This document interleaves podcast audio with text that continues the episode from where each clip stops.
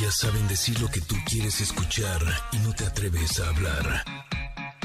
Ingrid y Tamara, en MBS 102.5. Familia, familia, familia, familia hermosa, ¿cómo están? Muy buenos días, feliz jueves. Espero que ya estén listos porque vamos a platicar de varios temas con todos ustedes.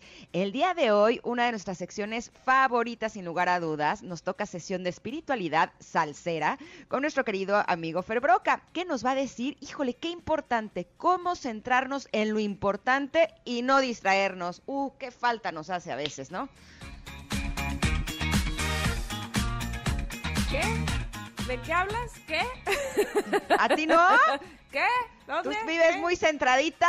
¿Distraída? ¿Quién? ¿Yo? Ay, no, hombre, ¿qué va? Este, qué bueno que va a venir Fer Broca, lo necesitamos. Sí, Bueno, ¿qué onda, Connectors? Exitoso jueves para todos. También nos va a acompañar, ¿saben quién? El cocodrilo, Sergio Almazán, exacto. Nos va a subir precisamente a su cocodrilo para pasear por el virreinato y recordar a la gran Sor Juana Inés de la Cruz a 326 años de su muerte. No se lo pierda. Y es nuestro jueves de vatos, puro Ah, sí. vato aquí este día de hoy. Por supuesto que también contaremos con la participación de otro queridísimo de Pontón que nos trae la historia, híjole, chequen qué padre, de un chimpancé que es una bala para los videojuegos. ¿Cómo ven?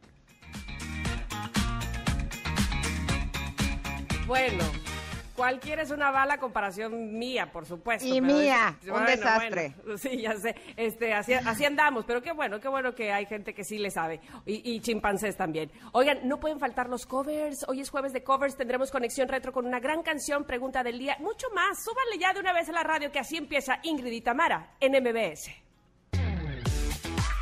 Ingrid y Tamara, en MBS 102.5.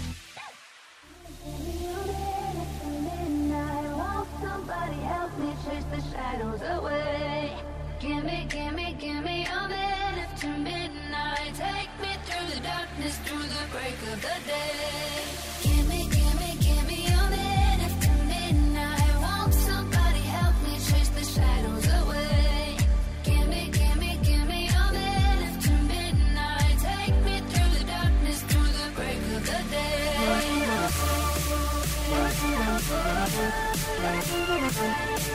Take me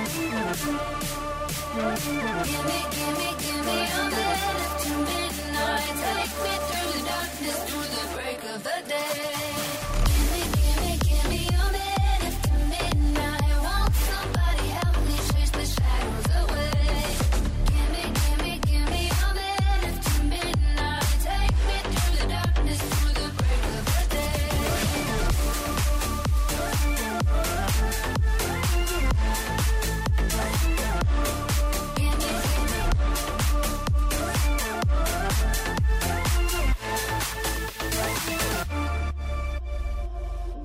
Y con esta alegría, con este ritmo y con esta música, damos arranque a este jueves de covers en Ingrid y Tamara con esta canción que se llama Gimme, Gimme, Gimme de Le Pedré. Tiene un sampler de Madonna, que es quien eh, tenía esta canción originalmente, pero como es jueves de covers, por eso les damos esta versión que es nueva, diferente y padrísima. Así es que vamos a comenzar así, con mucha alegría. El día de hoy estamos súper contentas de que nos acompañen. eh, a toda la gente hermosa que nos esté escuchando a través del 102.5. Gracias, gracias por estar con nosotras. Les prometemos que vamos a hacer un buen papel y que a ustedes les va a gustar todo lo que van a escuchar. Y también a la gente hermosa de Comitán que nos escuchan en Exa 95.7 y en Mazatlán en Exa 89.7. Los abrazamos desde lejos, pero los queremos con todo el corazón. Buenos días, Tamara, ¿cómo estás? Muy bien, Ingrid, muy contenta. Este, la verdad me pone muy feliz nuevamente estar con ustedes esta mañana aquí en el 102.5. Quiero decirles que cuando pasa el ¿Qué? día, o sea, no, es que estaba yo ¿Qué? recordando que cuando pasa el día, de repente eh, me, me vienen flashazos a la cabeza de lo que sucedió en el programa. Ayer cómo me divertí, pero además me duró una gran parte del día estar recordando lo que vivimos Me durante el en la programa. tarde. Sí, te escribí y decía yo, Ingrid, me estoy riendo sola, nada más de acordarme de lo que pasó en el programa. En fin, ojalá que a ustedes les suceda lo mismo o que se diviertan. Les voy a decir de qué te estabas riendo. que tuvimos a un escritor, si no tuvieron eh, eh, oportunidad de escucharlo, está publicado en nuestras plataformas digitales, que hablaba de las constelaciones familiares. Yo estaba compartiendo que yo he hecho muchas, muchas, muchas constelaciones familiares en mi vida. Pero y el espérame, escritor... eh, Ingrid Ajá. se arrancó a decir, no, yo constelé el programa de tele, yo constelé a mí, a mi casa, a mis hijos, a- o sea, así todo. Y el escritor dice, bueno, pues tampoco hay que abusar tanto de la constelación, o sea, como que hasta se espantó. Y Ingrid terminó, remató diciendo, pues solo me falta constelar a mi perro. Y yo... Me dio tanta risa. Pues es que la verdad soy muy intensa. ¿Para qué les digo que no? Sí, está sí. bien, está bien, pero además entonces, pues, como que pues todo ya el mejor lo asumo. chistoso. O sea, muchos años estuve muy peleada con mi parte intensa, intentando disimularla. Ya No no, lo hagas ya más. sí soy, ya no qué lo les hagas digo. más, Porque además, a mí me parece, y se lo he dicho a Ingrid y a la producción de este programa, se los comento a ustedes, que precisamente eso tiene que ver con la riqueza de este programa y del mundo, porque somos tan distintas ella y yo. Yo le decía al, al escritor, oiga, yo nunca he constelado, ¿qué cosa es eso? O sea, totalmente para el otro lado. Bueno, Que la verdad debo decir que he constelado tantas veces porque veo que me funciona. O sea, tampoco soy taruga, ¿no? Sí, Pero sí soy muy intensa y no les, no les voy a decir que no. Y para lo que también me he vuelto un poquito intensa, les confieso, es como para eso de la expresión de las emociones, ¿no? Muy bien, muy bien. Y justo el día de hoy es el Día Mundial del Arte. Estuve revisando qué es el arte. Bueno, el arte es cualquier actividad o producto realizado con una finalidad estética y también comunicativa, mediante la cual se expresan ideas y emociones. A lo mejor eh, una persona especializada en arte diría que los dibujos de mis hijos, por ejemplo, no son arte, pero es una expresión de ideas y emociones, por lo tanto, para muchos otros sí lo es. Eh, por lo tanto, el día de hoy eh, no solamente los vamos a invitar a que expresen por medio del arte, sino que también les damos la información que justo la proclamación del Día Mundial del Arte es una celebración para promover el desarrollo, la difusión y la promoción del arte. Tuvo lugar en la 40 reunión de la Conferencia General de la UNESCO en el 2019 y esta fecha se eligió en honor, fíjense nada más, ¿eh? de todos los artistas que ha habido por todos los tiempos, es en honor al día del nacimiento de Leonardo da Vinci, porque da Vinci fue seleccionado como un símbolo mundial de paz, libertad de expresión, tolerancia, fraternidad y multiculturalismo, así como el arte también es importante en otros campos. Y Leonardo da Vinci no solamente era un artista, sino que además era científico, Inventor. inventor, este, o sea, no, no, no, Estaba bueno. loquísimo, pero adorable, adorable. Vean, eh, si pueden echarle una miradilla a su biografía, lo van a amar en el minuto dos. En el minuto uno al Good Doctor, pero en el minuto dos a Leonardo da Vinci.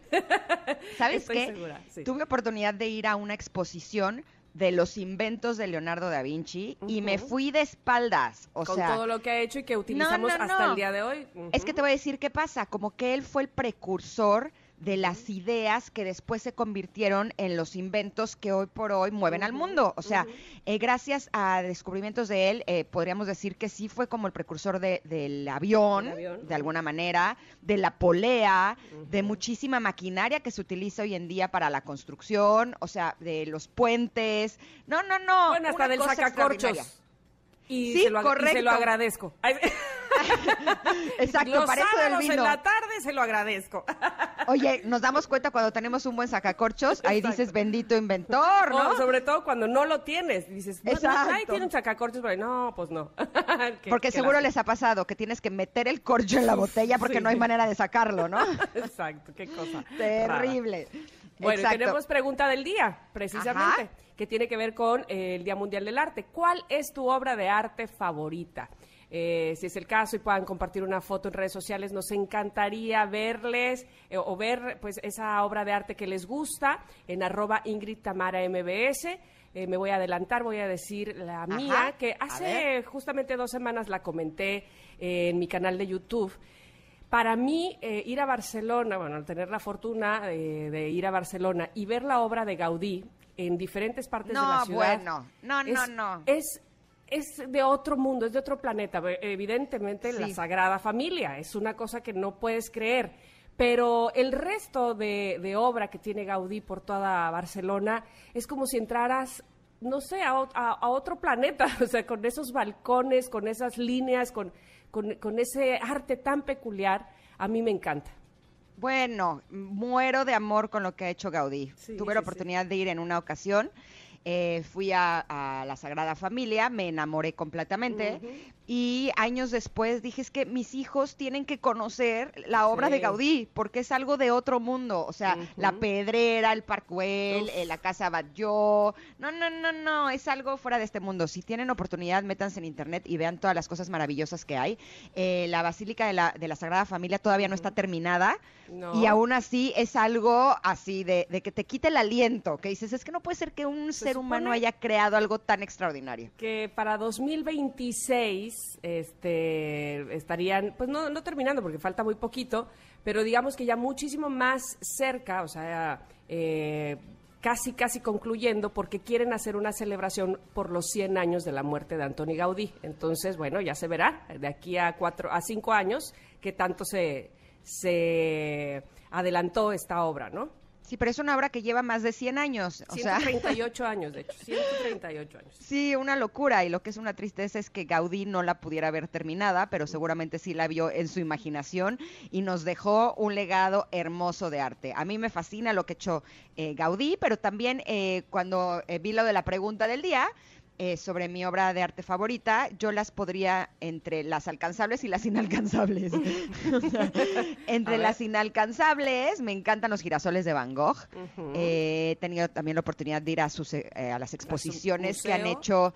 Eh, sí, pero no solo de sus obras reales, sino estas eh, Ah. que son como exposiciones. Sí, de 3D y... eh, Exacto, donde Y- hay y música, virtuales, donde eh, platican de su historia, donde de- tienes incluso oportunidad de dibujar como alguna de sus obras y demás. Y a mí me encanta lo que, lo que hacía Van Gogh. Y en las alcanzables hay una artista que me gusta muchísimo, es una pintora que se llama Erika Harsh. Híjole, que tiene unas obras como muy eróticas, espectaculares. También las pueden encontrar en internet. Ahorita voy a publicar en mi Twitter eh, una que tengo de ella, que es de mis obras favoritas. Eh, tengo la oportunidad de conocerla y realmente soy gran admiradora de su obra. Pero lo que Ah, queremos pues es que ustedes nos compartan cuál es su obra de arte favorita y que nos compartan la foto, por supuesto, para que podamos disfrutarla. Oye, pues yo de las alcanzables aprovecho para, para decir a Leticia Tarragó, yo creo que es mi pintora favorita, así es que vamos a poner algo de ellos y si ustedes pueden poner algo de sus eh, arte favorito, de sus escultores, pintores eh, o bailarines también, evidentemente, actores, qué sé yo, porque pues, evident- este, pues, hay que recordar, son siete las bellas artes. Por Músicos. músicos, cineastas también, en fin. este, por Músico favor. mi favorito es mi cuñado. Ah. Háganoslo saber, arroba Ingrid Tamara MBS, en lo que nosotros hemos de ir a un corte rápidamente. Ya escuchaban ustedes todo lo que va a haber el día de hoy, que suena y se antoja, yo creo que para muy rico. Regresaremos con eh, la carta del comentarot, así es que, uy, que está. Uf, uf, uf. Buena de Buenolandia, Sí, sí, ya la sí. verán. Es, este, es una utopía esta carta, ya. Ya, ahorita van a ver ahora que regresemos. Por lo pronto, corte y volvemos. bonita, como el beso robado, como el llanto llorado por un hondo placer. La sinceridad de tu espejo fiel puso vanidad en ti.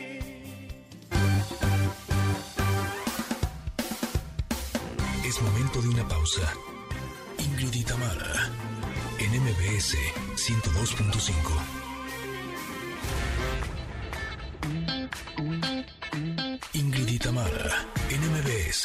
102.5. Continuamos.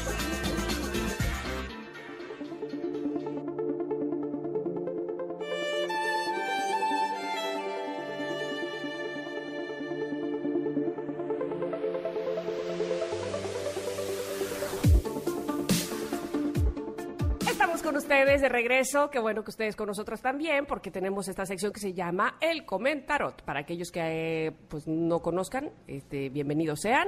Vamos a hablar de una carta que sacamos de un mazo de un tarot y básicamente lo que hacemos es hablar del concepto que nos da esa carta, profundizamos en ella, eh, pues digamos que hacemos un poco de conciencia sobre lo que nos quiere decir y, y lo pasamos muy bien. Ojalá que ustedes también. El día de hoy, eh, el día de hoy tenemos una carta Ah, canijo, muy bonita. Así como este, hemos tenido otras que hay una Anita las arañas, esta me ha encantado. Sin embargo, bueno, pues nos pone la vara muy alta. Es el rey de copas y que en su... Bueno, primero, primero les voy a platicar cómo es la carta, cuál es la imagen que tiene.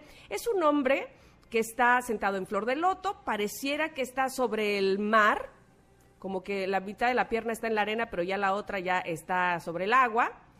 Y tiene los ojos cerrados, de su pecho, eh, tiene, en su pecho cuelgan dos collares, pero del centro de su pecho como que nace luz, ¿no? Como que brillos, destellos.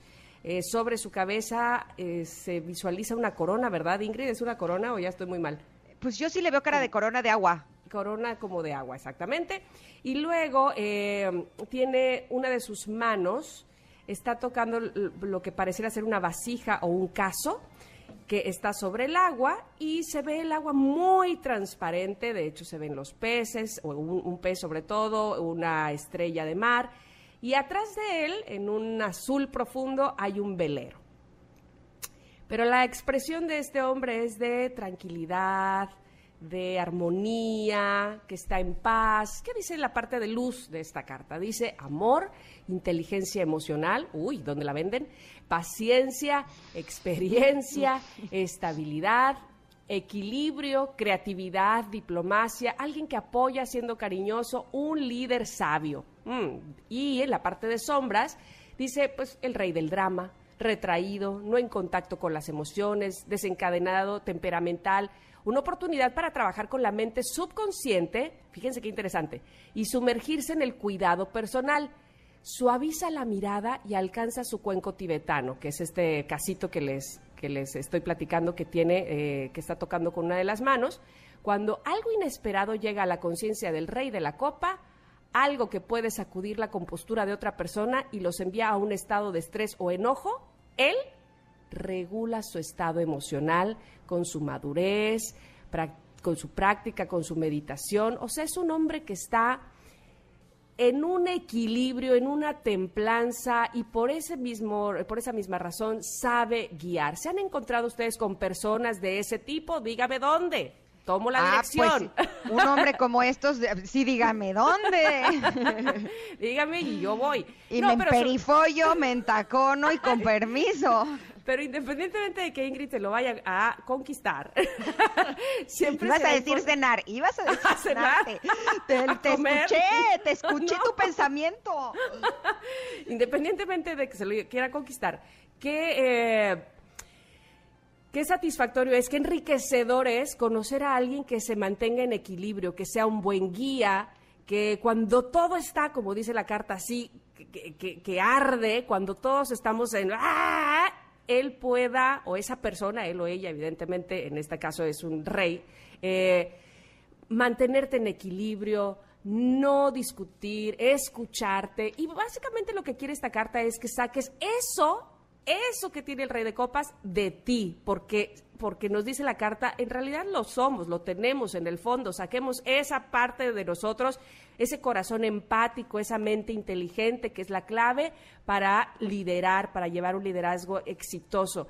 Y debo de decir, y seguramente algunos de ustedes también, alguna vez lo he logrado. este, cuando me encuentro más, digamos, cerca de mí misma, cuando eh, no siempre las aguas están turbulentas, muchas veces están tranquilas, estoy, eh, digamos, en paz conmigo, estoy manejando bien mis emociones y finalmente que eso es lo que trato de hacer, eh, pues día a día, a veces que me sale y otras, por supuesto, muchas que no, pero que sí logro co- conseguir esa estabilidad y ese equilibrio y que ojalá pudiera uno estarse ahí eternamente. Es difícil, sí, pero digamos que estamos en, en la lucha, en el camino, porque así suceda eh, constantemente. ¿Tú te has encontrado ahí? Eh, pues sí, algunas veces lo difícil es quedarse y no irse de un lado o del otro, pero justo me estaba acordando porque esta carta habla mucho de centrarse, ¿no? Y, eh, equilibrio, sí. Exacto, y antes de que empezara con todas mis prácticas espirituales y de bienestar y demás, cuando alguien decía, es que estar en tu centro, yo decía, ¿qué es esa frase tan hippie, no? Se me hacía como, "Eh", me daba hasta como, "Eh", ¿no? Era- O sea, me- alguien me decía, la paz interior, y era como, "Eh". o sea, de hecho me, me, me daba hasta como repele escuchar esas esas frases. Con el tiempo me he ido amigando de ellas porque me he dado cuenta de los enormes beneficios que te da estar centrado y tener paz interior, ¿no? Pero eh, a lo que voy es que eh, la gran pregunta y la gran interrogante es cómo llegamos a ese punto, ¿no? De estar centrado cuando la vida es caótica, eh, cuando a veces hay muchos momentos de crisis, ¿cómo podemos estar en ese lugar sagrado en donde todo está bien? Y esta carta nos dice que eh, debemos de elegir la calma y la diplomacia por sobre la fuerza. Y me hizo recordar eh, todas aquellas ocasiones en las que no estaba centrada y mi, mi intención era como empujarme a mí misma hacia el centro, ¿no? Era, pero es que tienes que estar aquí, pero es que te tienes que sentir bien, pero es que tienes que estar en calma. Y mi cabeza y mi cuerpo estaba revoloteando eh, de intolerancia, de poca paciencia, de estrés, de enojo, de ira, de furia, de lo que sea. Y decía, es que no estoy llegando a ese punto. Y estaba leyendo en un libro una imagen que se me hizo muy interesante, que te habla de el péndulo. Eh, ubican esto, es un péndulo, que es como si fuera una, como un objeto que tiene una, como, como cordón, Ujú. y que lo tomas de la parte del cordón y la parte de abajo, que es la que tiene el objeto, que puede ser una piedra o puede ser incluso hasta un anillo, que se utilizaba para ver si era niño o niña cuando estabas embarazada, ¿no? Entonces el péndulo eh, va de un lado hacia el otro. ¿Cómo logras que el péndulo esté en el centro? empujándolo hacia el centro cuando está a los lados o no ejerciendo presión de Así ninguna de las partes. Ahí es cuando el péndulo se calma. Y justo esta imagen me ha ayudado tanto porque cuando estoy en estos momentos de crisis en donde no me siento bien, ya no estoy como peleándome con ese estado. Simplemente estoy buscando la relajación para poder regresar a ese centro sin ejercer presión en ninguna de las dos partes. Me gusta porque esta carta también nos menciona eh, lo que podrían ser como dos lados de este péndulo que son los que no te permiten estar centrado. Por un lado sería el ser como muy sensibles, eh, como muy suaves, como eh, estar en mucho en las emociones. Y por el otro lado eh, habla de la mente, de ser inteligentes, de, ¿no? Y justo encontrar el punto perfecto entre la empatía del corazón, ¿no? Cuando sentimos que estamos eh, sintiendo lo que están sintiendo otras personas o incluso lo que estamos sintiendo nosotros, y también la mente inteligente. Cuando está la combinación de estos dos puntos es cuando realmente podemos ser un líder exitoso. Y eso me hace darme cuenta que justo este equilibrio tiene que ver con las fuerzas femeninas y masculinas, aunque este sea un rey y sea un masculino, sino que todos tendríamos que encontrar ese punto perfecto. Pero si no hemos encontrado ese punto perfecto de balance y para poder centrarnos, ustedes no se preocupen porque más adelante en espiritualidad, Fer Broca nos va a decir cómo centrarnos en lo importante. Así Todo que- está planeadísimo en este programa. Y para sin que- saber. pues, fíjate, fíjate cómo son las cosas. Así- Nada es casualidad. así es la vida. Oye, me gusta que, eh, para cerrar esta carta, fíjate. Dice, manténgase alejado de situaciones que se sientan emocionalmente manipuladoras. Y es que, ¿a qué creo que se refiere esto? Eh, cuando estás precisamente en estas aguas turbulentas y te Ajá. quedas ahí y entonces, no sé, lo voy a poner de manera muy terrenal, este, te involucras en chismes o ves programas de chismes, qué sé yo, probablemente eso te pueda llevar a esta, a este sentir eh, que todo está mal, que todo está eh, revuelto, con mala energía, con mala vibra, por decirlo de alguna manera, y entonces te vas por ese camino muy alejado del equilibrio y del centro del que está hablando Ingrid, porque además después de esto dice, en su lugar, busque ah, comprender a los demás a través de la empatía. También cuando nos metemos de repente a redes sociales y vemos demasiado cacayacas, ¿no? Este, todo el mundo enojado y una hostilidad hasta el tope.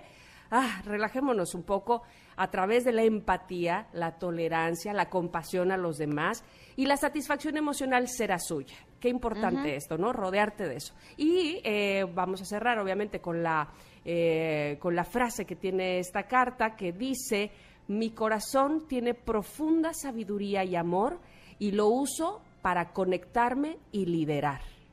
Buenísima la carta. eh, buenísima la frase, me parece a mí, así es que por favor, si ustedes la quieren compartir o quieren ahondar más en ella, está en nuestras redes sociales precisamente, en arroba Ingrid Tamara MBS, ahí la pueden encontrar eh, y, y platicar sobre ella o ahondar sobre ella ustedes mismos o con alguien más. Y seguramente eh, cuando vean la imagen de este rey de copas, así van a querer estar y permanecer con esta tranquilidad que refleja esta, la- el rostro de este rey.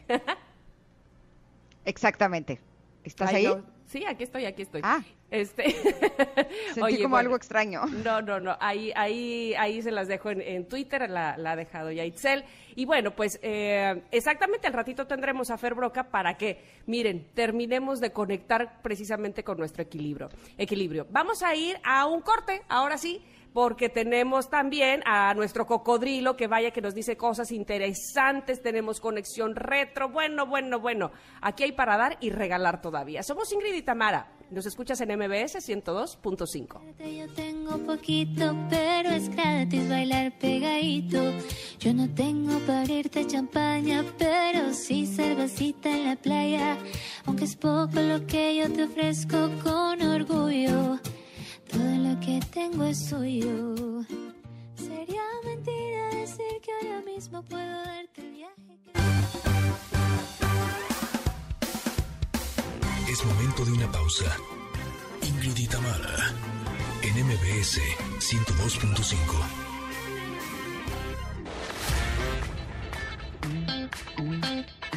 Ingrid y Tamara, en MBS 102.5. Continuamos.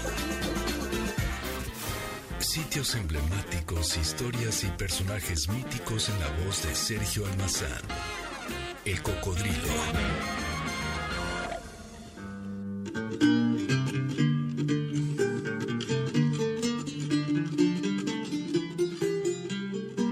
Una vez la bienvenida a nuestro querido Sergio Almazán. Esta canción estaba muy bonita, La Sol Fa Mi Re de Ars Nova, pero está más bonito lo que nos va a platicar eh, nuestro querido Sergio el Cocodrilo el día de hoy. ¿Cómo estás, Cocodrilo? Buenos Hola, días. Sergio. Mi querida Ingrid, mi querida Tamara, eh, seguramente ustedes van a coincidir que de quien vamos a hablar ahora representa el, el gran emblema de la mujer eh, mexicana en ese momento, mujer novohispana, eh, que ha dado México al mundo eh, tan importante que está comparada con eh, Luis de Góngora y Argote o este o con los grandes escritores contemporáneos como podría ser eh, Octavio Paz. Pero más allá de las comparaciones, como bien decía Ingrid, esta música de fondo, quien también, por cierto, es una música eh, barroca eh, mexicana, eh, correspondía a la época de esta mujer de la cual estoy reservando el nombre porque quisiera que mejor en la en los labios, en la voz, en el sonido de dos mujeres que seguramente admiran a esta otra mujer, quisiera que lo dijera. Me encanta que hayas elegido a esta mujer, Sergio, porque sin lugar a dudas es una mujer que nos inspira. Y como ya lo decías, sí es, es una mujer emblemática. Eh, justo el claustro de Sor Juana, eh, a 326 años de la muerte de la décima musa. ¿Por qué le decían la décima musa, Sergio? Por el tipo de la eh, composición eh, literaria, eh, esta forma, bueno, que era del barroco, de escribir así, ¿no? De, de hacer estos versos en décimas, es ahí la décima musa, porque eh, es quien alimentó, quien fomentó, quien creó eh, discursos literarios, no solamente en, en- en versos, sino también en prosa, en grandes ensayos que le costarían eh, la cárcel. Pocas veces se habla sobre esta persecución intelectual eh, de ese mundo, no me lo van a creer, pero en época eh, novohispana, en época barroca, siglo XVII, XVIII, eh, hubo puntos suspensivos, eh, este, la Nueva España, después ya eh, México, pues eran eh, países altamente machistas y negados el conocimiento a las mujeres. Suena muy interesante, pero además, eh, como que todos o muchos de nosotros tenemos una idea de Sor Juana como muy guerrera, como muy transgresora también, como saliéndose precisamente de, de estas eh, prácticas machistas para lograr llegar hasta donde llegó finalmente, este, con, con mucha lucha pero seguramente también muy sensible, ¿no? Este, y que le hacía escribir de esa manera. Claro, muy sensible, como bien dices, muy guerrera, eh, este, de un temperamento rebelde.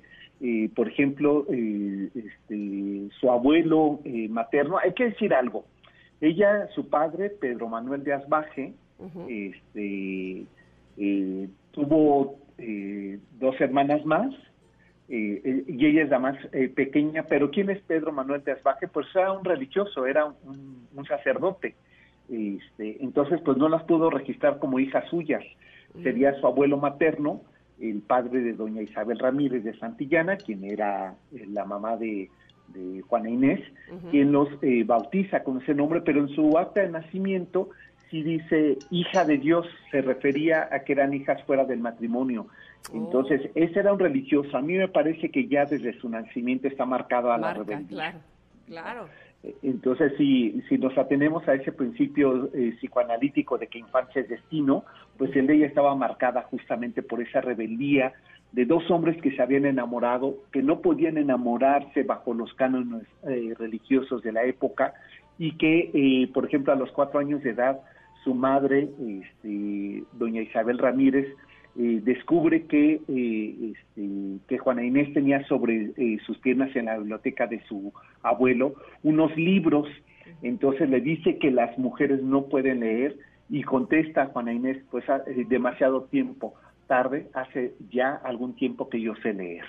Entonces, Juana Inés desde los tres años aprende a leer, díganme si no era una mujer rebelde. Sí, Sí, a los no. 13 inteligente años, además. de- sí, adelante. No digo, Eh. inteligente además, brillante, pues. Claro, con un abuelo que la impulsó a eso, le compartía una biblioteca novohispana que llegaba justamente la poesía, llegaba, pero no solamente la ciencia, siempre que pensamos en Juana Inés como la monja jerónima eh, de esta orden, eh, la pensamos ella eh, leyendo este, los textos de Santa Teresa o, o leyendo sobre teología, era lo que menos leía. En realidad le interesaban los temas científicos, los de filosofía, a grado tal que se ponía al tú por tú a nivel intelectual con los grandes cerebros de la escuela jesuita de San Ildefonso, entre ellos a su gran amigo y quien fuera su protector, eh, Carlos de Sigüenza y Góngora, uno de los intelectuales del siglo eh, XVIII más importantes de la Nueva España y por no decir que de eh, eh, incluso europeos, eh, le impulsa a que siga leyendo, a grado tal que cuando ella tiene 13 años, Juana, eh, Juana Inés ingresa al Palacio Virreinal para servir a los marqueses de Mancera, que eran los virreyes, y su esposa, que ustedes eh, recordarán a eh, este, Leonor Carreto, quien se admira, se sorprende de que hable eh, este, latín, de que hable eh, este, francés, eh, de que hable un castellano perfecto y que además también hable náhuatl. Entonces, le sorprende su formación con 13 años y que decía eh, de memoria eh, versos de Sigüenza Góngora, eh, que leía sobre eh, las culturas prehispánicas y la convierte en su dama de compañía, pero más que eso, le da con 13 años de edad, imagínense, le encarga la educación de su hija, a la cual le llevaba cinco años solamente eh, Juana Inés. Entonces la, la educa a los hijos del, eh, de los virreyes, este, los marqueses de Mancera, eh, se entera el más misógino de los arzobispos del siglo XVII, Francisco de Aguilar y Seijas y Ulloa, se entera de que una mujer, de que un adolescente de 13 años está sirviendo como, eh, este, como intelectual de la corte virreinal y la somete a un juicio con 40 eh, hombres del arzobispado para que le hagan un examen para ver si verdaderamente estaba capacitada Juana Inés para poder educar a la hija de los virreyes. ¿Y cuál es la sorpresa? Tarda más de 12 horas su examen, 40 intelectuales de la Nueva España, todos hombres, la, eh, la someten a ese examen, digamos, profesional, y ella es más sabia que todos ellos. Con Ándele, 13 años de edad. Tómala. Callando bocas. Sí. Entonces, en gratitud, ¿saben qué hace? eh, Sí. Leonor Carreto, eh, le otorga una pensión para que pueda ingresar al convento de las Jerónimas, porque hay que recordar que si no tenían dotes, si no eran hijas criollas, si no tenían dinero, no podían ingresar a los conventos las mujeres. Y ella quería ingresar con una frase que me gusta mucho, que dice ella, eh, yo voy al claustro para ser libre, porque ahí voy a poder pensar. No importa si nunca has escuchado un podcast o si eres un podcaster profesional. Únete a la comunidad Himalaya. Radio en vivo. Radio en vivo. Contenidos originales y experiencias diseñadas solo para ti. Solo para ti. Himalaya. Descarga gratis la app. De Cuando hecho, se piensa hay- que siempre quedar en un claustro, ¿no? Es, este, es encerrarte, no tener vida, y dice, solamente ahí voy a poder pensar, porque este mundo de afuera, el de los hombres, el de los machos, no me dejarán pensar porque querrán que, eh, este, que sea una esposa, que sea abnegada, que sepa sonreír, que sepa recibir al obispo, que prepare eh, la comida. Yo quiero pensar. Ujú. De hecho, hay una novela que leí que es como una novela de como medio biográfica, o sea, es como la escritora se llama Mónica Lavín. Mónica Lavín, ¿y qué tal la novela? ¿Qué Se llama la Yo la novela? peor. Yo la peor. Es ¿Y qué lo la máximo. frase? No, no, no. Te voy a decir que me gustó mucho, que es como si la escritora eh, en esta novela estuviera como eh, eh, hablando a través de los ojos, del cuerpo, del- de la mente de Sor Juana, ¿no? Ay, qué y maravilla. justo había partes donde relataba que eh, ahí en el convento es donde como que ella se eh, podía expresar mejor eh, y podía escribir todo lo que escribía y la relata como una mujer que era como sensual, apasionada, o sea, tenía como, como unos tintes que no tenían que ver con lo de una monja, ¿no? Y justo esa la hacía como mucho más interesante y más intrigante. Exacto. Oye, di- dices algo, eh, bueno, de, de, este, muchos de los elementos me quedaría con él y podríamos eh, desarrollarlos, pero el tiempo no, no nos da. Pero dices Ajá. algo muy importante, es que parece que está en la piel de Juana Inés. Y Sí. cuando Mónica Lavín, eh, a través del- de los poros de esa piel, nos describe a una mujer eh, guerrera, una mujer que es Ajá. incluso perseguida, ¿no? Su propia celda se convierte en su cárcel, y no metafóricamente, realmente le, hace- le hacen un juicio por aquella carta, que- la carta tenagórica, que imagínense nada más que se atreve a hacer Juana Inés, escribir una carta en contra del obispo de, los- Portugal por Sí, eh, sí, sí, ciertas eso lo decía el libro. ¿no? Y que viene ahí en el libro y que la manera en que lo describe es angustiante. Sí, es impresionante. Oye, Sergio, estamos realmente picadas platicando Sí. contigo sobre este tema, pero tenemos que ir a un corte. ¿Te parece si vamos y regresamos y también hablamos del claustro, precisamente de Sor Juana? Justo, perfecto, me parece muy bien, sí. Perfecto. Buenísimo. Buenísimo. Vamos y Vamos, vamos, a un corte. Regresamos. Uy, no se lo pierda porque sigue muy bueno.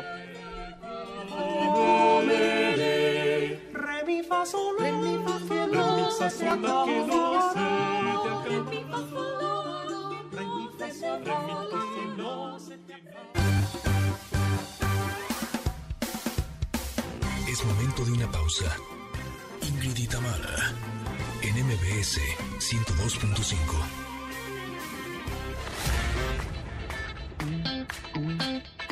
Ingrid y Tamara, en MBS 102.5. Continuamos.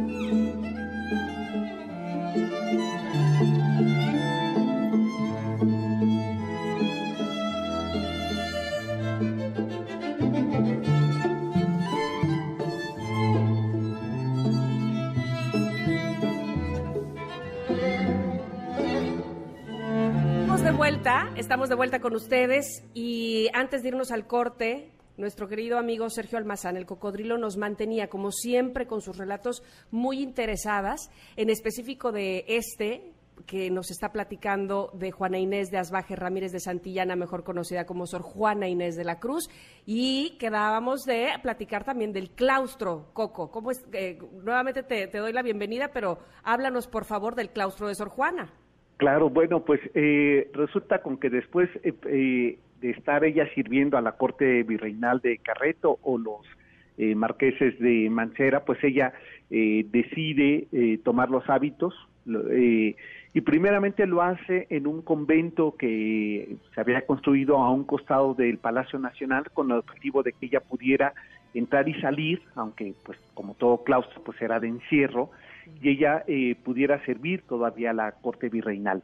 Y era eh, en la actual calle de Moneda y Primo de Verdad, lo que hoy llamamos el Museo Exteresa, que era justamente el primer convento de las eh, Carmelitas Descalzas, donde ella ingresa. Estuvo solamente tres meses y la razón es que uno, no le dejaron llevar sus libros y dos, no podía eh, entrar y salir como ella quería. Por consiguiente, a los tres meses le pide a la eh, virreina Leonor Carreto que tramite su baja, porque ella no puede estar en un convento donde ella no pueda leer, donde no pueda escribir y donde no pueda salir a discutir con los eh, sabios del México novohispano. Así es que ella sale y a la edad de 21 años, exactamente eh, este, en febrero de 1669, el 24 de febrero, ingresa hacia el sur de la, del centro eh, este, del centro histórico, en las actuales calles de Izazaga, Isabela Católica y San Jerónimo, eh, había un, un convento de una orden que es de los agustinos, en este caso para mujeres, eh, este, donde la reciben. Y la reciben además bajo dos condiciones que pone Sor Juana que pueda ingresar con su biblioteca, que era una biblioteca pequeña, Uf, eran cerca de cualquier 10 mil ejemplares, ¿Cuántos? por Diez 10 mil. Ok, tranquilo. por lo que le tuvieron que construir una parte de ese convento para poner la biblioteca, un edificio para la biblioteca. Pero no solamente eso, iba con un séquito de 10 ayudantes, 10 mujeres que le ayudaban. Eh, por eso cuando pensamos en Sor Juana, de bueno, pues era hija de un sacerdote, eh, este, no tenía dote y demás, pero no importó porque era la consentida de la virreina de Leonor Carreto, por lo que Leonor Carreto le puso a su servicio eh, personal que le acompañara. Esto que es enfermeras, cocineras y personal que limpiara su biblioteca. Entonces, las agustinas jerónimas, que no eran tan pobres, pobres, pobres, la aceptaron con toda su biblioteca, 10.000 ejemplares, con su séquito, para que, y que además podía entrar y salir. No era tanto de claustro ese encierro que ella iba a tener. Por ello es que ella vive feliz eh, por un buen tiempo en ese eh, convento, ¿no? Del cual, eh, pues, eh, nosotros el día de hoy podemos eh, visitarlo, es una universidad, pero lo que quiero decir es que en sus gruesos muros de eh, este mm, de adobe está la memoria y este y como soy muy romántico casi digo que hasta el eco de los eh, versos que decía preparaba obras de teatro escribió villancicos este y parte de esa música que escribió es lo que estábamos escuchando co- que bien atinada eh, Janine. Nos ponía de fondo, ¿no? Que este es la inventora incluso de estas colaciones, estos dulces este confitados que se le daba a los niños indígenas en diciembre, ¿no? Este eh, ella promovió que se hicieran las posadas mezclando eh, monjas criollas e indígenas, eh, es decir, que promovió lo que sería el día de hoy eh, la equidad de género y eso me parece que para el siglo XVII es muy importante. Sin embargo, este, como bien eh, decía Ingrid, pues en esta novela este, de Yo la Peor, que es una frase dicha por eh, este, Juana Inés eh, ya en sus últimos eh, días de, vida, pues eh, ella seguía en contacto con el mundo exterior gracias a la virreina que le hacía llegar información, digamos, privilegiada, que ella leía, que este Carlos de Sigüenza y Góngora le acercaba documentos que estaban de lo que estaba ocurriendo y reflexionando en Europa. Y bueno, ella eh, escribiría lo que se conoce como la Carta Atenagórica, que es un escrito en 1690 donde ahí en el convento, originalmente el convento que hoy conocemos, claustro de Sor Juana, era el convento de Santa Paula.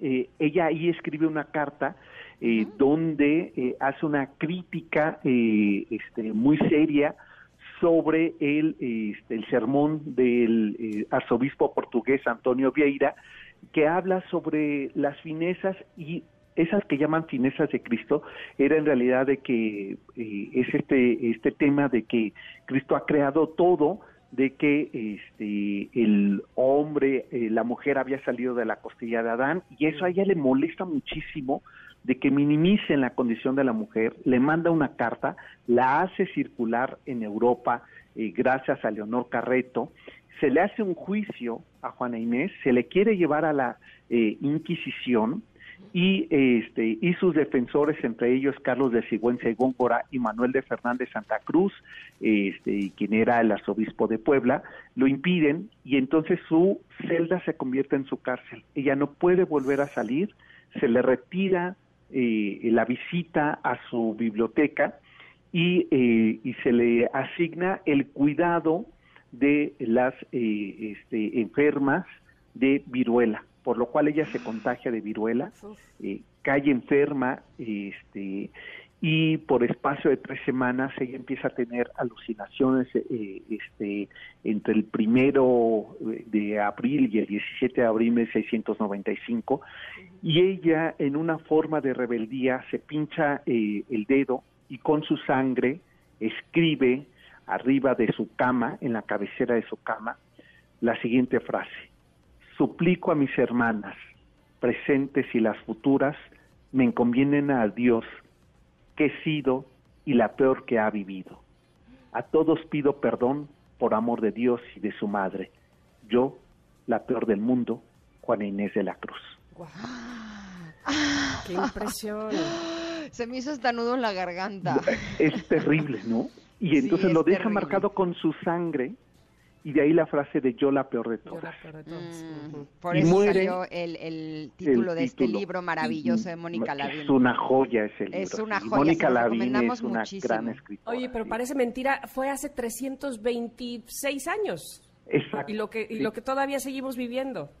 Sí, sí, sí, exacto. Por eso le decía, eh, me parece de una vigencia, Claro. ¿no? Eh, este, el pensamiento, la reflexión, la crítica. Y eh, muchas veces cuando escucho la inequidad de género, cuando veo esta manifestación pública de las mujeres pidiendo algo que no tendría ya que pedirse, ¿no? Sobre su derecho a la vida, todo eso, eh, ¿sabes qué digo? No hemos aprendido nada de lo que hizo Sor Juana, ¿no? Hombres y mujeres, ¿eh? Y digo, y la historia no ha aprendido de estas mujeres que, eh, o sea, muere encarcelada, eh, muere enferma, mu- muere sola, ¿no? Muere sin lo que para ella resultaba muy importante, que era el conocimiento, pero muere haciendo justicia a su palabra y al de las mujeres futuras. Por eso esa frase eh, este, de decir, suplico a mis hermanas presentes y a las Y a futuras, las futuras. no es contundente. Sí, y eso sí. en los muros del el claustro de Sor Juana. ¿no? Entonces, Está- de ahí que la bueno. frase de Octavio Paz, ¿no? que decía, este, este, el centro histórico es un montón de piedras, pero con memoria. Claro. Exacto, y eso es el legado que nos deja Sor Juana, ¿no? El darnos cuenta de todo eso. Oye, esto Sí. estuvo realmente interesante, eh, querido Sergio, eh, pero nos tenemos que ir a un corte. ¿Dónde te podemos encontrar? Eh, sábado 4 de la tarde en estos mismos micrófonos vamos a hablar sobre, vamos a seguir los pasos de Juana Inés en el centro de la ciudad y en mi Twitter que es salmazán71, ahí me encuentran, o el cocodrilo MBS, igual en Instagram, y vamos a subir fotografías y parte de los versos y las cartas de Juana Inés para recordarla que este próximo 17 de abril es un aniversario más de su muerte. Joder, pues justamente el sábado. Bueno, pues si usted Exacto. creyó que esto fue interesante, por favor no se pierda lo que el próximo sábado tiene que decirnos el cocodrilo sobre Sor Juana Inés. Muchísimas gracias, cocodrilo. Mis queridas Juanas, les mando un abrazo. Gracias, abrazo enorme. Y no es casualidad que hayamos hablado de Sor Juana Inés de la Cruz el día de hoy, que es el Día Mundial del Arte, Además ¿no? de. Justo hablando de, de la expresión. Gracias, Sergio. Chao. Nosotros nos vamos a ir a un corte, Sí. pero regresamos. Ah, porque todavía tenemos cosa muy bonita. Viene Pontón. Recuerden que es nuestro jueves de vatos. Jueves de vatos. y también viene Fer Broca a hablar de cómo Mm. centrarnos en lo importante. Vamos y volvemos. Somos Ingrid y Tamara y estamos aquí en el 102.5. Regresamos.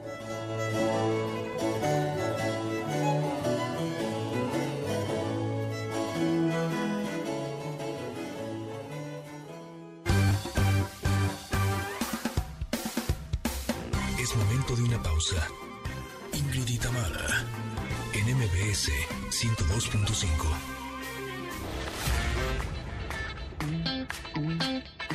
Ingrid y Tamara, en MBS 102.5.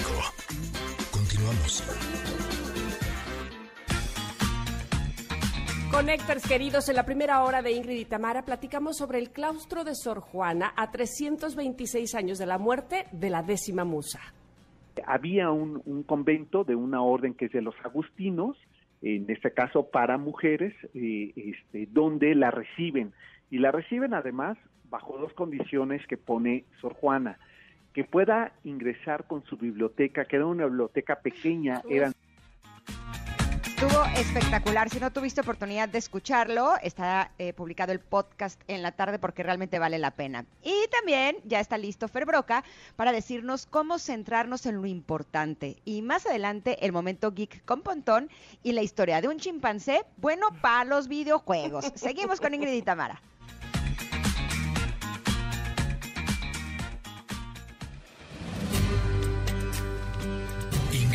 Tamara en espíritu y conciencia con Fer Broca. Y yo que hasta ayer solo fui un orgastán Y hoy soy guardián de sus sueños de amor La quiero a morir Puede destrozar todo aquello que ve Porque ella de un soplo lo vuelve a crear Como si nada,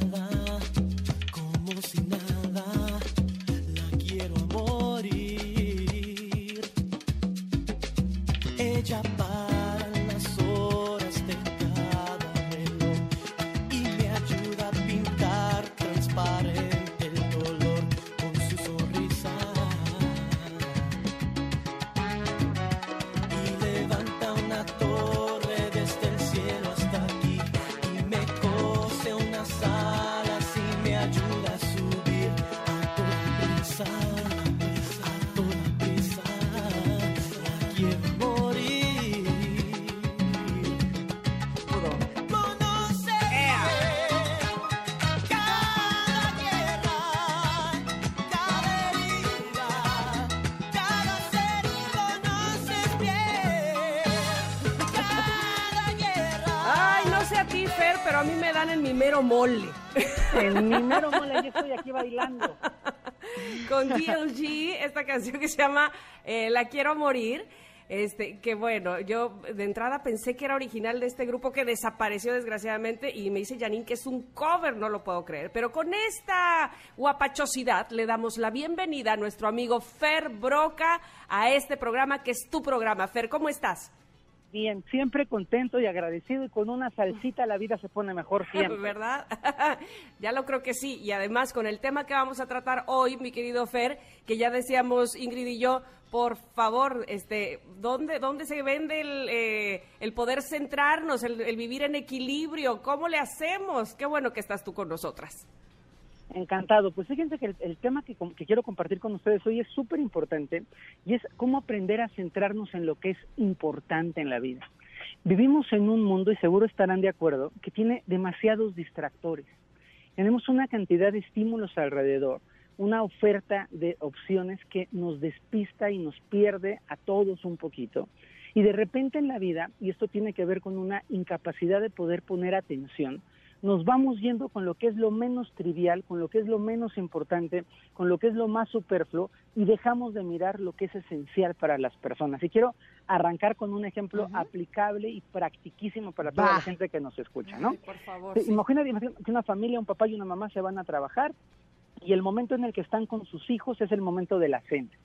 Y aparece el momento de la cena en donde vamos a compartir con la familia, con la gente que queremos tanto después de un día de trabajo y empezamos a centrarnos en lo que se hizo mal, en las quejas políticas, en los reclamos de lo que no ocurrió en el día. Empezamos a meternos los unos con los otros, a criticarnos y a juzgarnos.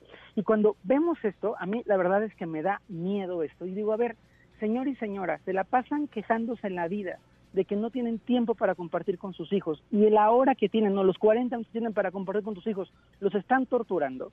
¿Saben lo que están propiciando? Que los hijos no quieren cenar con ustedes. Es y, es que y es verdad. O tenemos una posibilidad de compartir con la pareja una cenita romántica al mes y nos sentamos a la cena romántica y en lugar de pre- apreciarnos, valorarnos, honrar lo que hemos hecho bien, empezamos a quejarnos. Es que tú no metiste la lavadora, sí, pero es que tú no llevaste el coche a verificar, sí, pero es que tú ya estás subiendo de peso. Y estas cosas tan habituales que hacemos, que nos pasan yo creo que a todos, tienen que ver con una incapacidad de reconocer qué es lo importante en la vida, qué es lo importante en cada momento, qué es lo importante de mi relación con mis hijos. A veces me preguntan cuando doy conferencias a colegios, me dicen, pero ¿qué es lo más importante que un hijo tiene que recibir de una madre? Y la respuesta es siempre la misma, amor e incondicionalidad.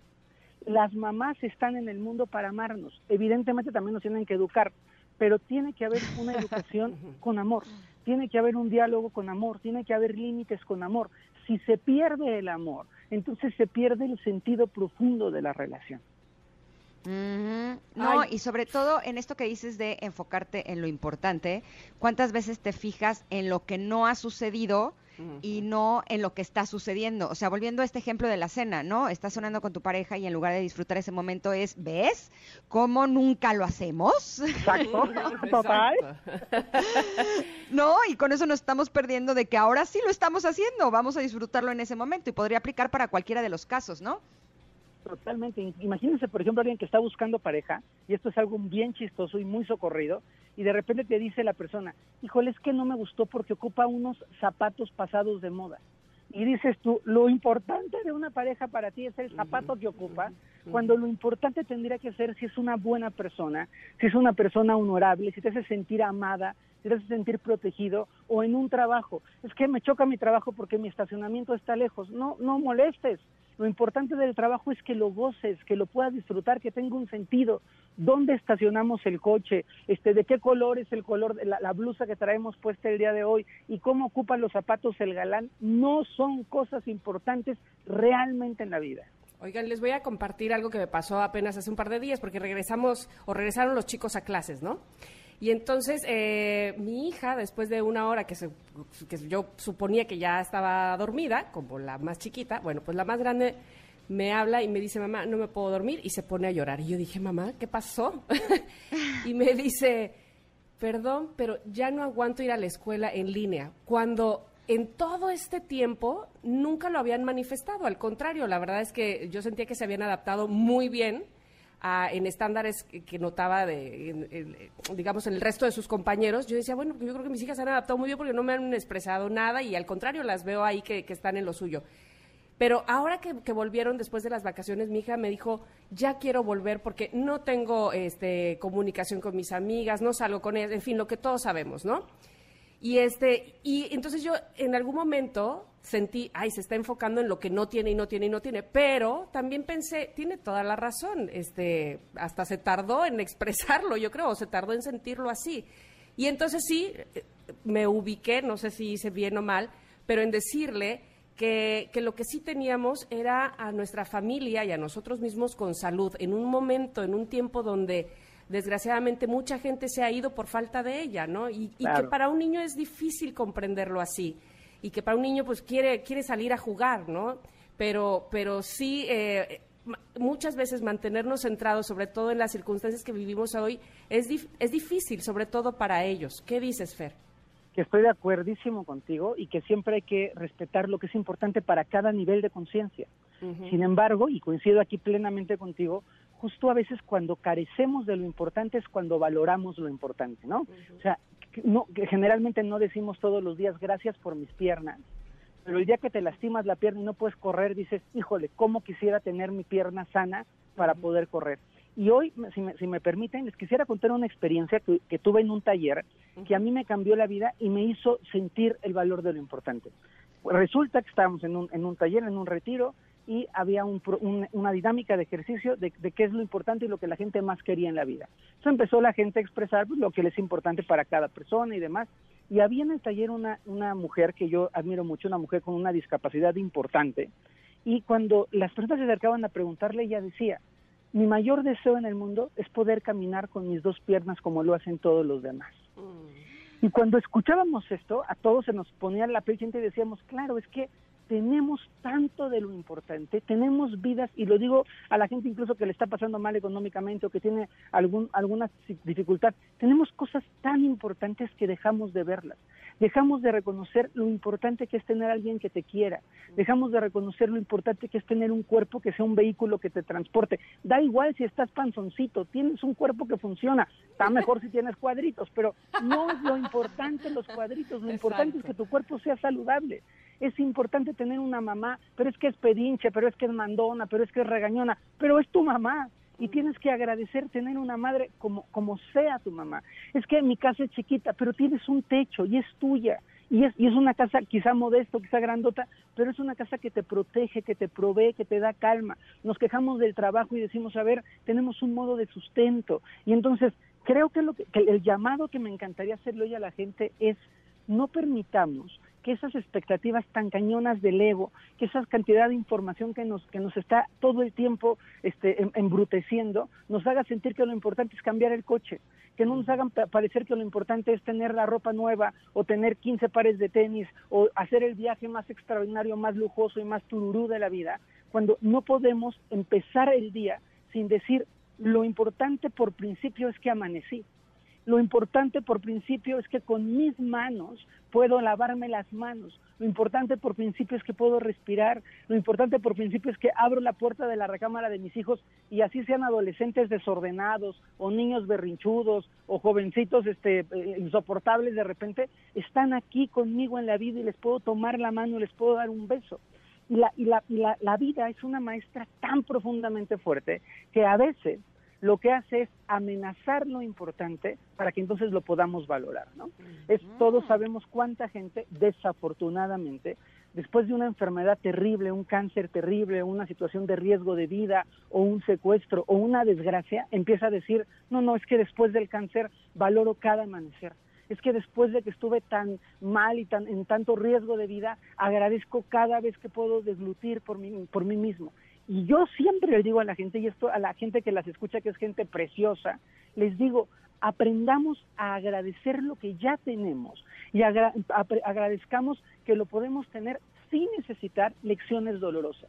Porque de repente parece que solo cuando la lección es dolorosa y solo cuando tu papá está enfermo dices, mi papá tan bueno que era, o cuando ya se murió tu tío, ay, tan lindo que era mi tío, o cuando ya perdiste ese trabajo increíble, es que mi trabajo, y tenemos que ser conscientes para decirle al universo, yo puedo aprender a apreciar lo importante teniéndolo y gozándolo, así como una afirmación. Yo aprendo a valorar y apreciar lo importante teniéndolo y gozándolo. No necesito perderlo para darme cuenta de lo sagrado que es. Y no esperarnos al nadie sabe lo que tiene hasta que lo pierde, ¿no? Ahora, yo siento que es como un entrenamiento, así como hacemos eh, ejercicios y sentadillas para fortalecer los músculos del cuerpo, a veces siento que tenemos que fortalecer los músculos del amor, la confianza y el agradecimiento. Tenemos que ir a un corte, Fer. ¿Regresamos y hablamos de eso? Por supuesto que sí, les tengo tres preguntas que les van a cambiar la vida. Ándale. Eh, hombre, ya me gustó todavía más.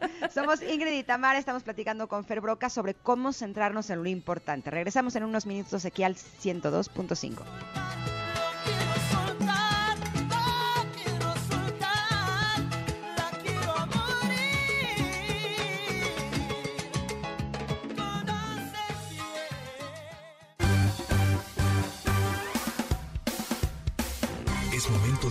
pausa.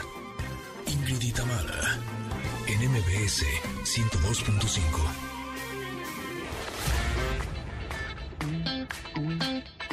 Ingrid y Tamara, en MBS 102.5. Continuamos.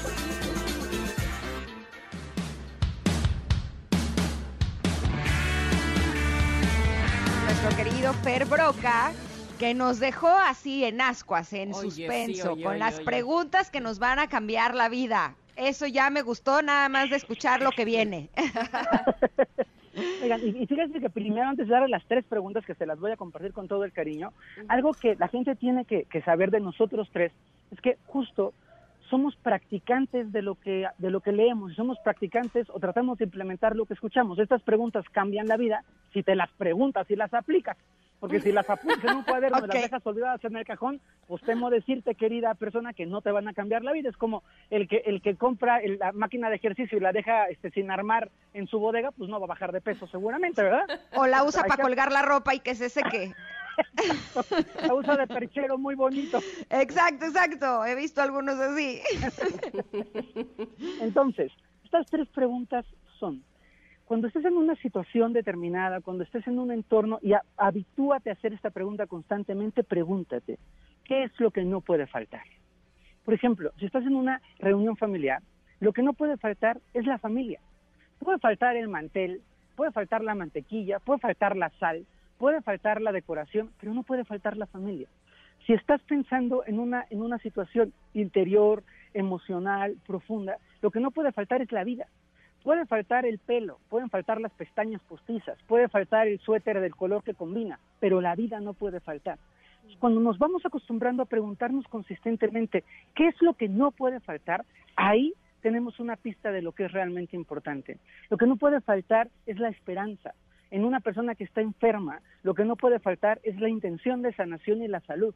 Si la persona está enferma y le falta un poquito de, co- de tonalidad de la piel, no es tan importante como si le está faltando el hálito vital, como si le está faltando la energía de sustento. Es clara la explicación, ¿verdad? Totalmente, sí. Yo luego Sí. soy medio rollero. Bueno, No, No, no, no, completamente.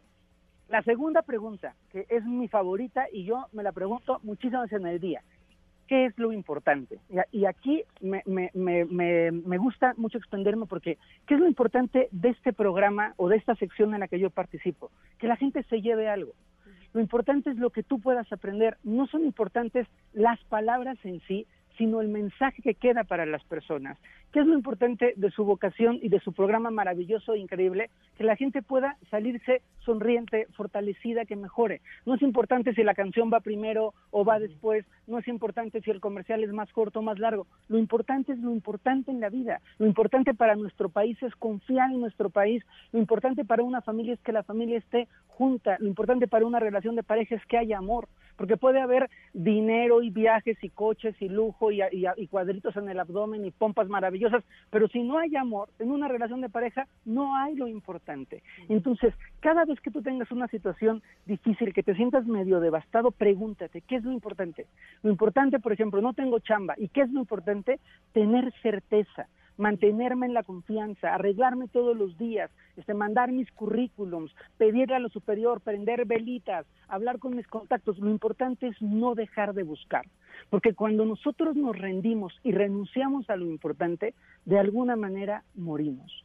Cuando renunciamos a lo importante que son nuestros sueños, cuando renunciamos a lo importante que es expresar desde la profundidad del ser lo que hay dentro de nosotros, empezamos a morir un poquito.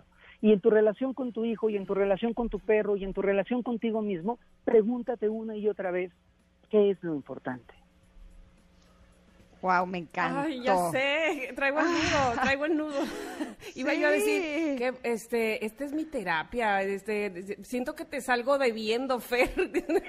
Sí, y justo ahora que decías que qué es lo importante de este programa, eh, yo todas las mañanas eh, no solamente lo pienso, sino que lo siento. Es el que eh, después de que pasa el programa, yo me siento mucho mejor, me siento fortalecida, me siento con mucho mejor ánimo, me siento más alegre y creo que eh, Tamara va a coincidir conmigo que esa es nuestra finalidad, que también nuestros connectors eh, cuando termine el programa digan es que me sirvió, realmente me siento mejor y por supuesto que a través de tu sección es algo que, bueno, eh, sube como 20 rayitas, así normalmente vamos de uno y contigo ¡fium! se va hasta el cielo Yo- yo las- porque yo las lo que nos dices mucho, es ¿eh? realmente importante. Ah, ¿Verdad? Yo gracias, escucho la Fer. sección del tarot y me encanta. Hoy, por ejemplo, que estuvieron hablando del claustro de Sor Juana, me pareció súper interesante. Padrísimo. yo soy Ay, qué su fan. amable. Ay, qué Ay, amable, nosotras Fer. tuyo. Sí.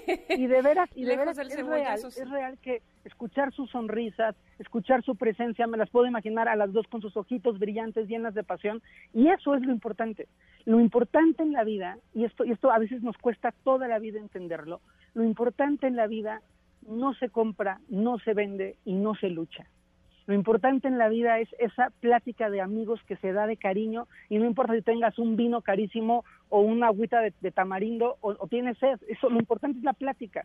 Lo importante en nuestras relaciones interpersonales es el vínculo. No es importante si tenemos este, la reunión en el, en el salón más sofisticado y de pronto nos perdemos. Lo importante en una escuela es que te enseñe. Si la escuela tiene paredes amarillas, anaranjadas o campo de fútbol, lo importante es que te enseñe. Lo importante de un libro es que te deje algo. No importa la portada, que eso es algo graciosísimo. Yo, yo separo a las personas y digo, es que hay gente portada de libro, ¿no? Que por la portada dices, qué maravilla de libro, pero el contenido es malísimo. Y tenemos que aprender que la vida y que la, que la vida no son portadas, que hay portadas desvencijadas, viejitas, este, rayadonas, medio traqueteadas, y el contenido es lo importante. Y los seres humanos tenemos que aprender a vernos más allá de las portadas. Y tenemos que aprender a ver que hay una enseñanza y una historia detrás de cada persona. Pero bueno, voy a la tercera porque... Eso te iba a decir, Fer, ¿me perdí o no dijiste la tercera? No, no he dicho la tercera, Ah. es que me, me- me entra el, el espíritu evangelizador y entonces empiezo a dar el sermón de la montaña. Bueno, Vamos, la tercera. La tercera pregunta, que es una pregunta igual bellísima, es ¿cuál es mi intención principal? Entonces, fíjense aquí, si yo tengo ganas de pasar tiempo de calidad con mi hijo, tengo que tener bien claro, mi intención principal es pasar tiempo de calidad con mi hijo, no sermonearlo, no regañarlo, no pelearme con él, no corregirlo en ese momento, porque mi intención es pasar tiempo de calidad. Mi intención fundamental de, de buscar una pareja es poder disfrutar, sonreír y pasármela bien. Si voy a buscar una pareja para estar en ansiedad, en angustia y en depresión, mejor me pongo a ver una narcoserie y entonces me ahorro, me ahorro el proceso de la pareja. Es verdad. Totalmente, o si, o sí. si voy a buscar una pareja para ser un espíritu salvador y encontrarme a la palomita más herida y pasármela de enfermera, mejor hago servicio social en el hospital infantil. O sea, lo, lo importante de la vida es que tenemos que entender cuáles son las intenciones, cuál es la intención de la gente que ahorita nos está, bueno, las está escuchando ustedes y, y estoy participando ahorita yo, cuál es tu intención en el día, de qué se trata manejar, manejas con cariño porque vas a recoger a tus hijos o vas peleándote sin darte cuenta que el momentito que pasas en el coche con tu hijo adolescente es valiosísimo. Tú, señor, que trabajas muchísimo y cuando llegas en la noche con tu esposa que te está esperando y prendes la tele, no molestes. ¿Cuál es tu intención de llegar a tu casa? Compartir con la gente que te está esperando. Y hay en la vida una sensación de desvalorización de lo importante, porque pensamos que papá, mamá, la esposa, el esposo, este, nuestros que tenemos mascotas que amamos, van a estar ahí siempre y la realidad dura y pura es que las cosas se acaban y se van. Y que cuando nosotros no disfrutamos lo importante, cuando nosotros no nos centramos en lo que es objetivo y real, terminamos luego lamentándonos porque desperdiciamos el valioso instante que es la vida. De acuerdo contigo, pero además eh, pareciera como que eh, nuestro foco a lo importante está mal enfocado, ¿no? Está, estamos enfocándonos en otra cosa, como si esa otra cosa fuera lo importante y no aquello que decías tú que es lo esencial. De acuerdo, así es, así es. No, y me encantó lo de la lucha. Es que estoy luchando para que esta relación funcione. No, pues no. Entonces no. Sí, Por sí. ahí no es. Si hay que luchar, estoy luchando porque me sa no, Eh, se trata, o sea, sí evidentemente hay cosas en las que uno hay que tiene que trabajar, pero acuerdo. entre trabajar y luchar hay una diferencia realmente abismal. Oye, Fer, como siempre fue un placer escucharte. ¿Dónde te podemos Totalmente. escuchar más eh, y ver con toda esta sabiduría que siempre compartes? Hoy tengo una masterclass padrísima que se llama Los Enemigos del Poder gratuita a las 8.30 de la noche. Está es en vivo y es gratuita y está padrísima. Se llama Los Enemigos del Poder. Y es todo aquello que nos bloquea y que nos impide poder ser quienes somos. Son todas estas cargas, amarres, abismos, losas que no nos dejan, como la semillita que no nos dejan florecer. Está en vivo y mis redes son en Facebook Fer Broca y en Instagram Fer Broca 1. Broca como broca de talado. Y si Muy se meten a la masterclass y me ponen, te escuché, en, soy una connector, te- me hacen muy feliz porque me encanta Ah. recibir a la gente que viene de esta energía tan bonita que creamos los tres juntos. Ay, por favor, pues este, ya saben, digan siempre que lo, eh, escucharon a Fer en este programa, que son connectors y, y siempre Fer tendrá, pues no, no una, no, no un favoritismo, pero la verdad es que una unión especial. Así es, porque para mí la gente que proviene de este espacio es importante. Eso, muchísimas gracias, Fer. Muy importante gracias, eres para Fer. nosotros. Te esperamos la próxima semana, no nos falles, ¿eh? No se los prometo que no. Un besotote grandote. Eh, te queremos ver. Gracias. Oigan, vámonos a un corte porque nuestro jueves de vatos todavía viene Pontón, que nos va a hablar de un chimpancé que es buenísimo para los videojuegos. Somos Ingrid y Tamara y regresamos al 102.5. Es momento de una pausa. Ingrid y en MBS 102.5.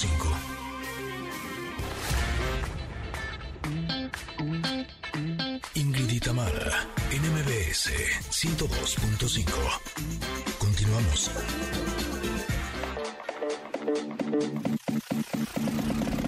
El momento geek con Pontón.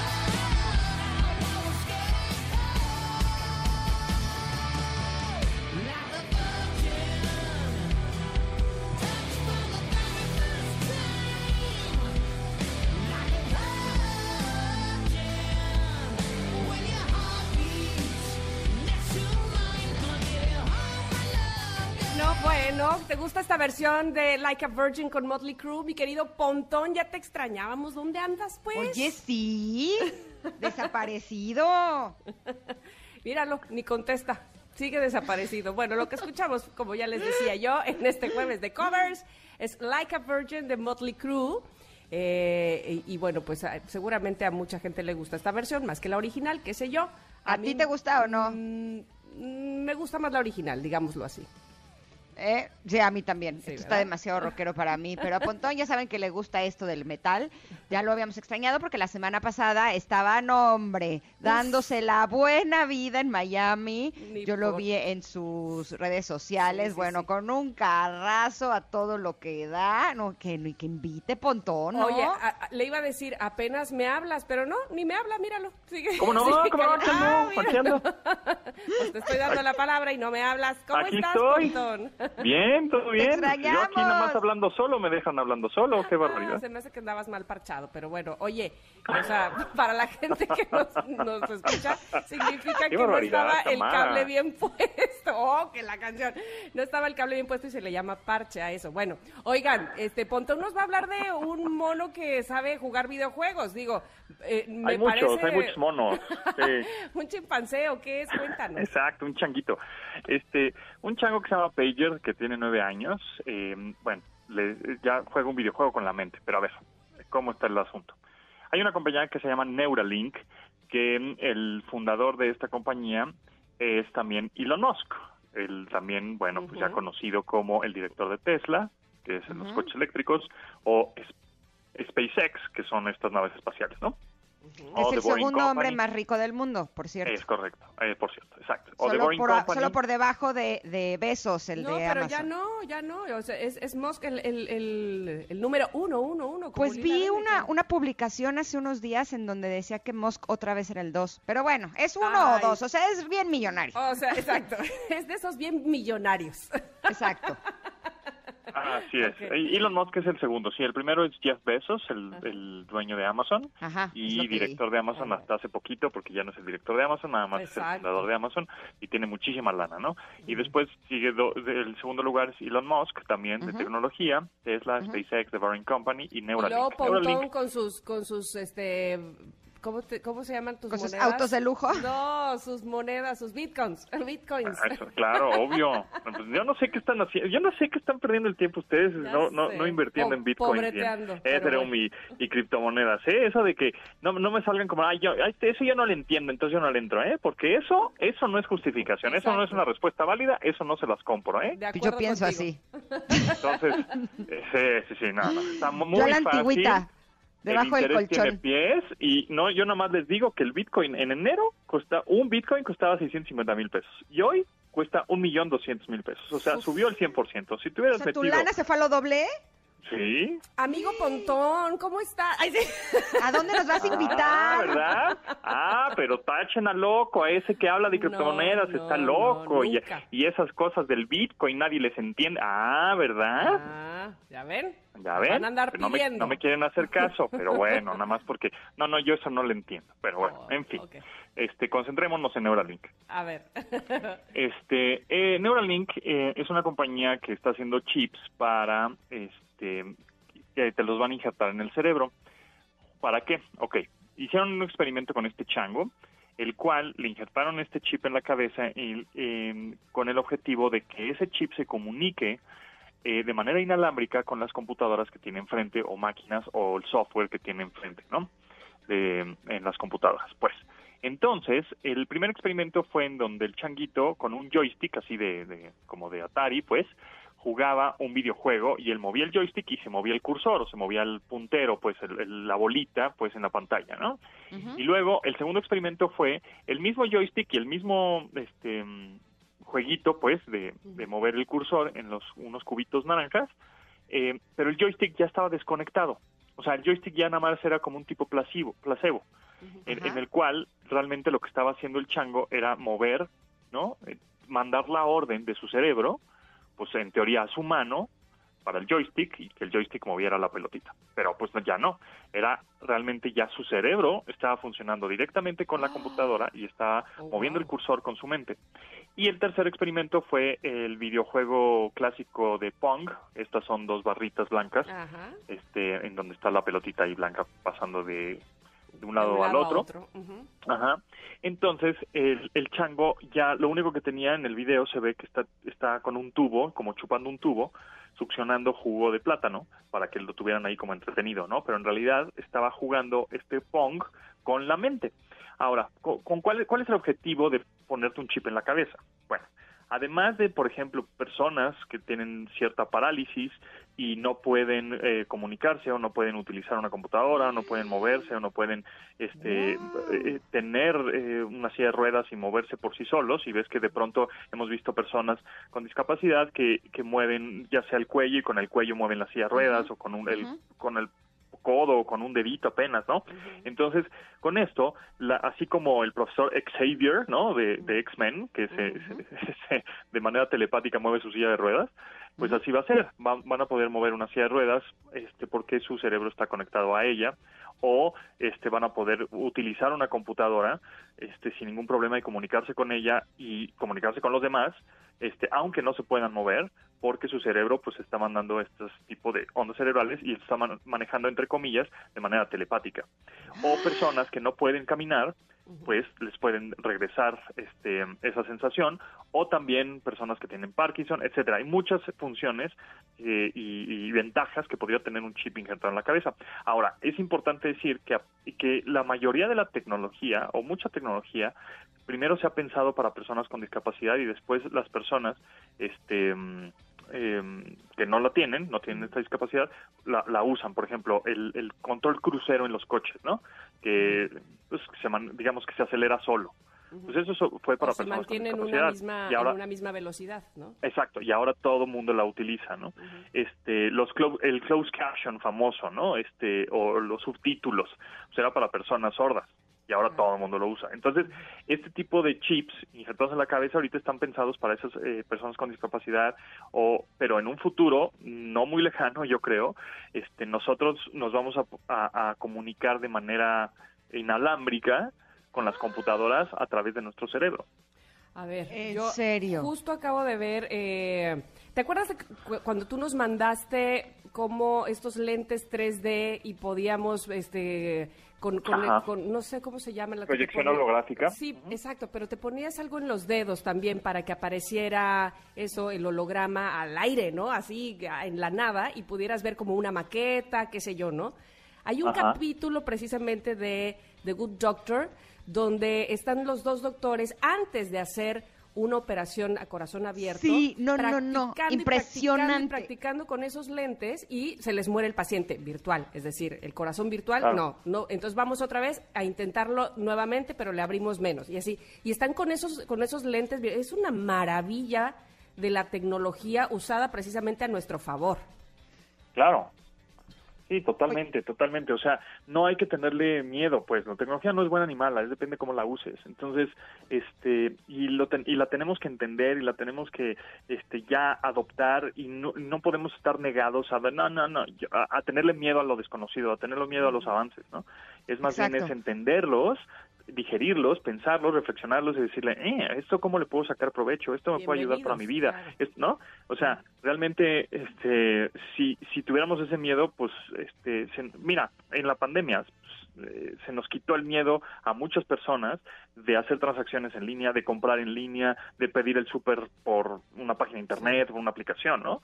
Este, porque nos, nos fue orillando la pandemia a eso. Sí, Entonces- o a vender por línea que no estábamos acostumbrados. Oye, Pontón, tenemos que ir a un corte rapidísimo. ¿Nos esperas tantito y regresamos contigo? Ahora pues, Órale, bye.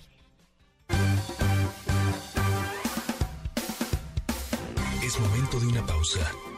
Ingrid y Tamara, en MBS 102.5.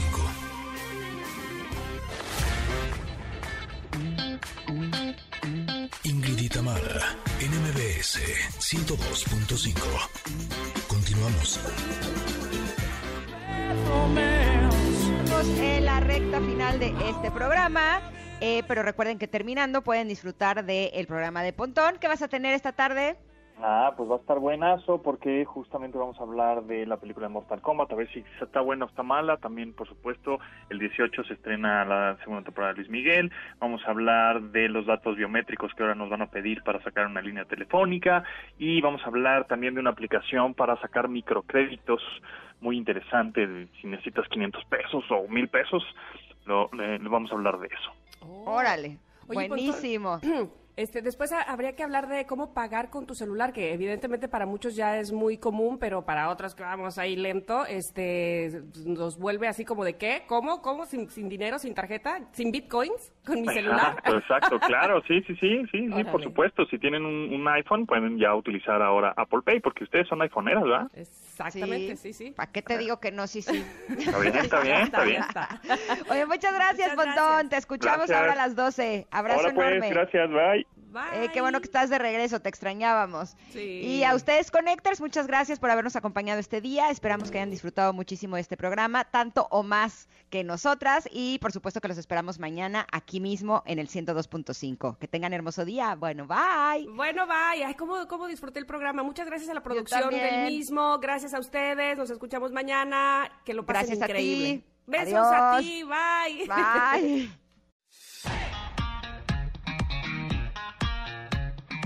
Ingrid y Tamara te esperan en la siguiente emisión, MBS 102.5.